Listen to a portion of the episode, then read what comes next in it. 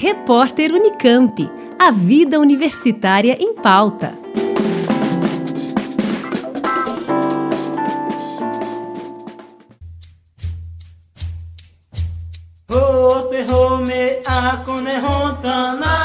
As políticas de inclusão no ensino superior vêm ampliando a presença de estudantes indígenas em universidades de todo o país.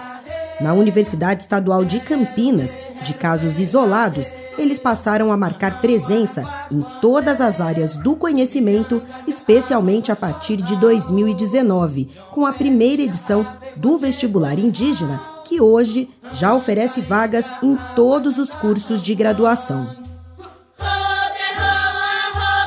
Se há cerca de cinco anos os alunos indígenas matriculados na graduação eram 40, hoje eles já são 343. Parece pouco, mas tem sido suficiente para que sua presença e suas demandas não consigam mais ser ignoradas pela academia. Ao longo desta série Ciência Ancestral, a ideia é mostrar como o conhecimento e o olhar dos povos indígenas vem transformando o que entendemos como ciência e reivindicando espaços para outras formas de pensar e agir em relação aos problemas que afetam não só os povos originários, mas o mundo contemporâneo. Ciência Ancestral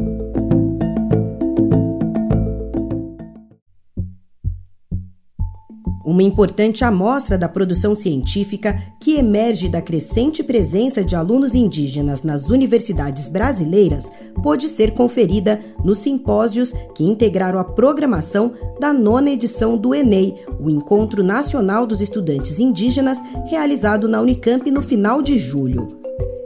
Embora os oito eixos temáticos não fossem restritos a pesquisadores indígenas, foram eles, estudantes de graduação, mestrado e doutorado de diferentes etnias e partes do país, os protagonistas da primeira tarde do evento.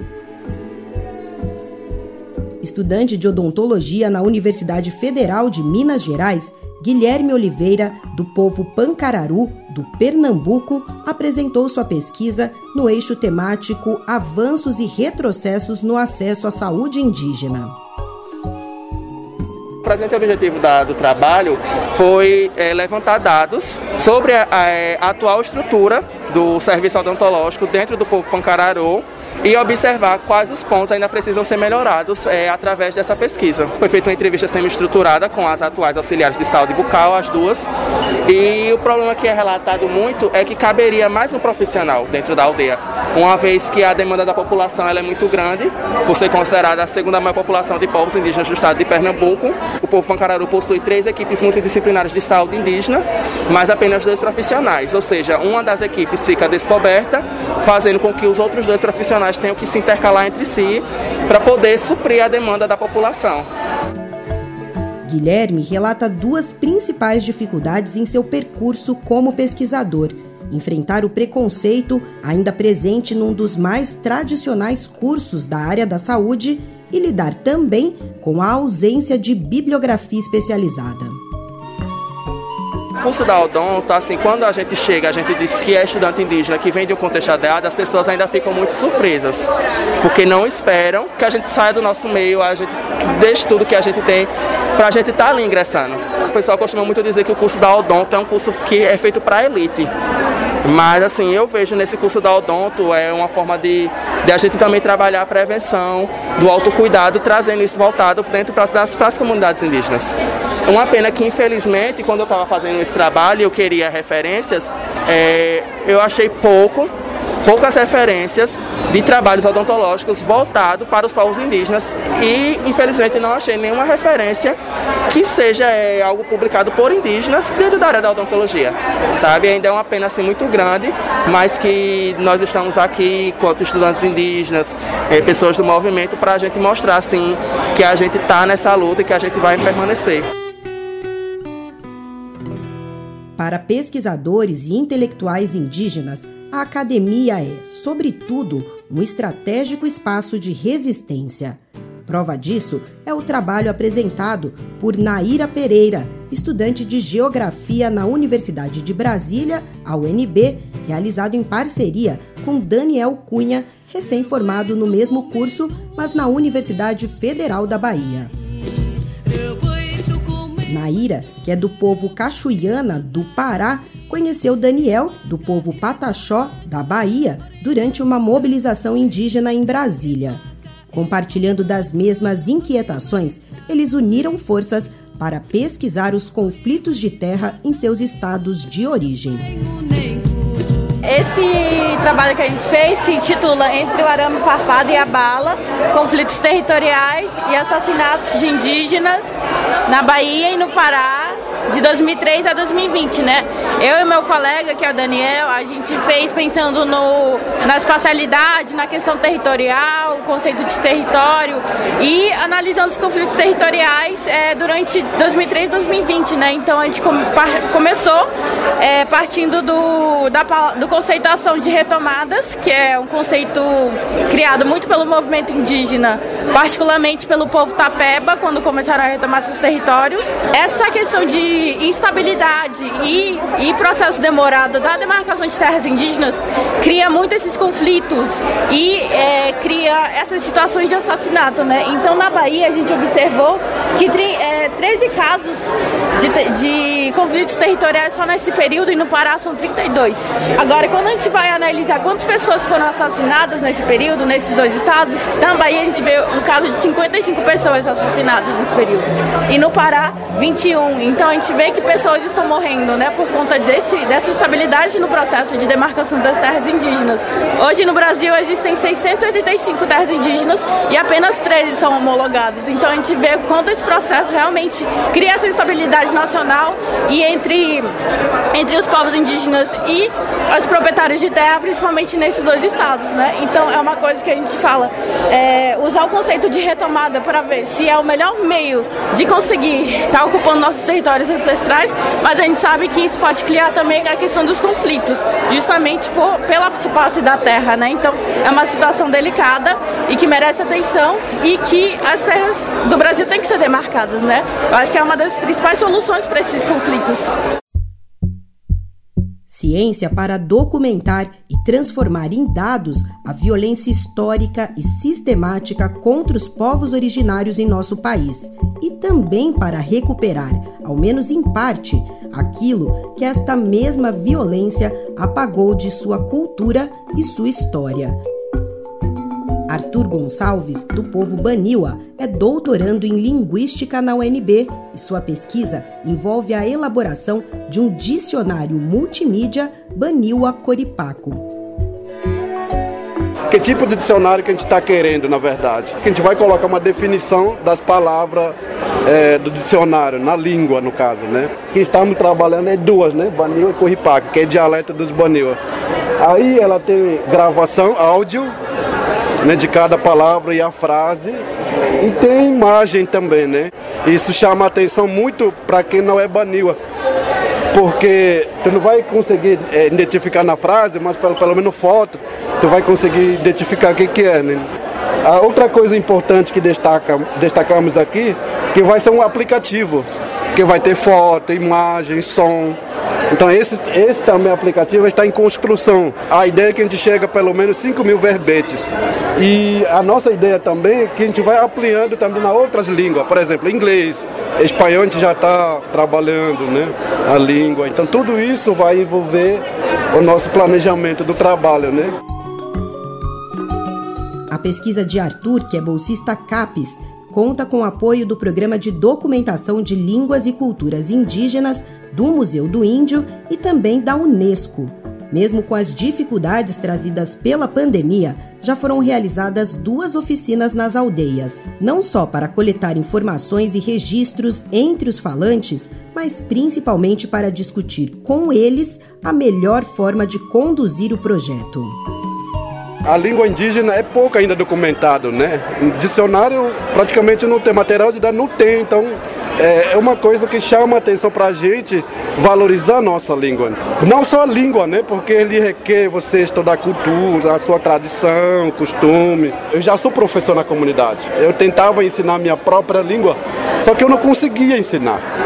Apesar de que eu sou falante, porque eu não sabia como ensinar, porque ele tem uma gramática, uma estrutura muito diferente de qualquer língua, ele tem uma estrutura diferente, tem gramática diferente. Eu estudava magistério indígena, que é curso específico é, voltado para professores. Aprendi várias coisas no curso, na verdade, só que a gente não, não tinha material dessas coisas aqui. E quando eu queria praticar, eu tinha sentido dificuldade. Então, a partir disso, eu comecei a pensar, ah, eu acho que preciso estudar linguística. É que fala sabedoria indígena em Baniwa? Yanekete, medzeniakunai. Yanekete, medzeniakunai. Na nossa língua, que pelo menos na minha, minha pesquisa que eu pesquisei, a gente tem um nome, termo que é pouco conhecido, pouco registrado também, que é medzenia. O que, que significa? É, que nasce com a língua. Isso seria a tradução. Esse aqui a gente não tem tradução ela. Porque alguém foi dado pra gente. Mas, como eu falei, a gente aceitou. Não fosse o caminho da ciência, talvez Arthur não descobrisse que Baniwa foi como homem branco resolveu designar seu povo. Por isso, como destaca a futura geógrafa Naira Cachuiana, é tão importante o entrelaçamento entre a sabedoria dos povos originários e a academia gente tem que trazer nossas vivências e também estar tá articulando com o que a gente aprende na academia, né? Então trazer o nosso olhar para dentro da academia a partir dos nossos cursos.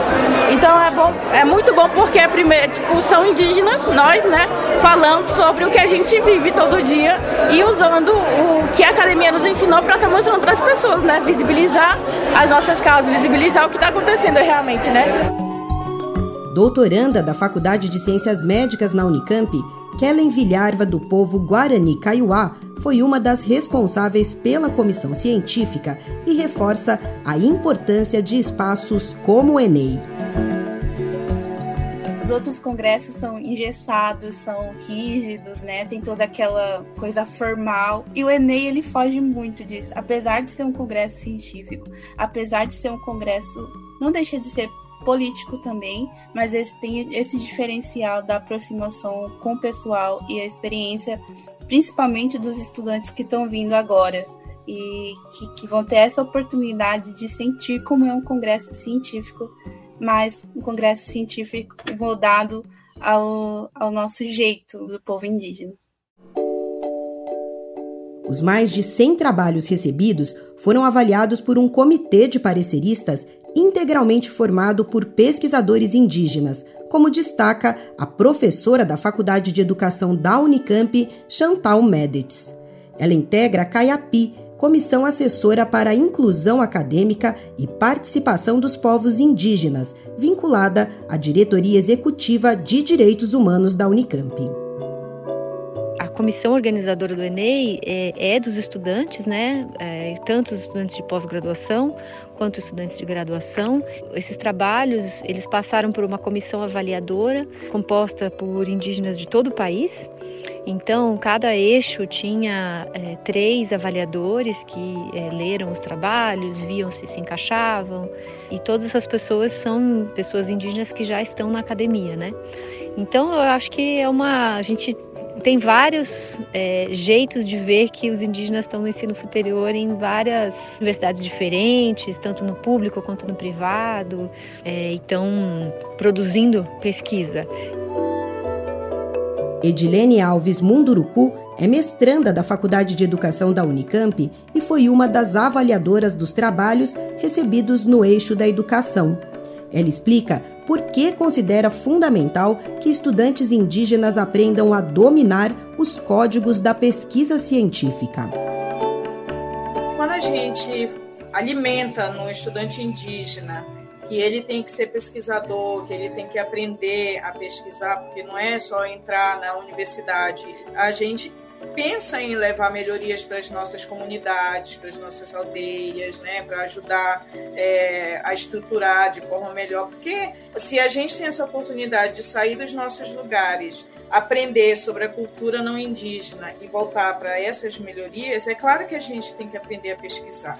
Então, assim, quando a gente opta por expor esses banners que falam sobre inúmeras pesquisas é, onde os autores são os estudantes indígenas. Isso é muito lindo. Nossa, me arrepio todinha. Porque isso é muito lindo. É uma oportunidade que a gente tem é, que foi conquistada pelos nossos os nossos antepassados, por pessoas que vieram e lutaram para que a gente esteja ocupando esse espaço agora. Então, assim, quando a gente que vivemos nas nossas coletividades, onde a, a nossa cultura é diversificada, mas a maioria delas é pautada na oralidade. Quando você aprende a escrever o código do não indígena e você consegue levar essa melhoria, esse projeto para sua aldeia, é uma conquista muito grande.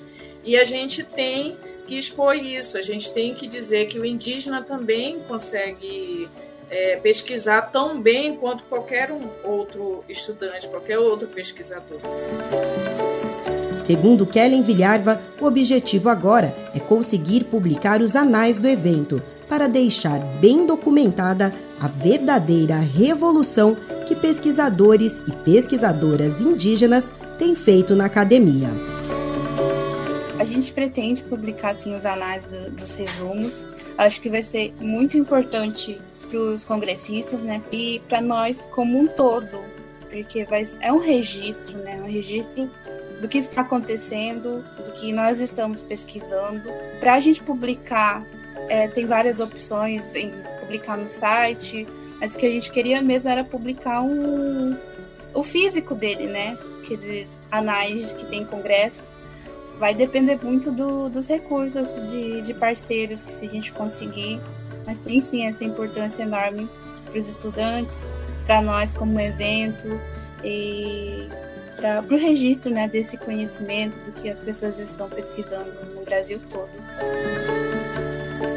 Juliana Franco, Rádio Unicamp.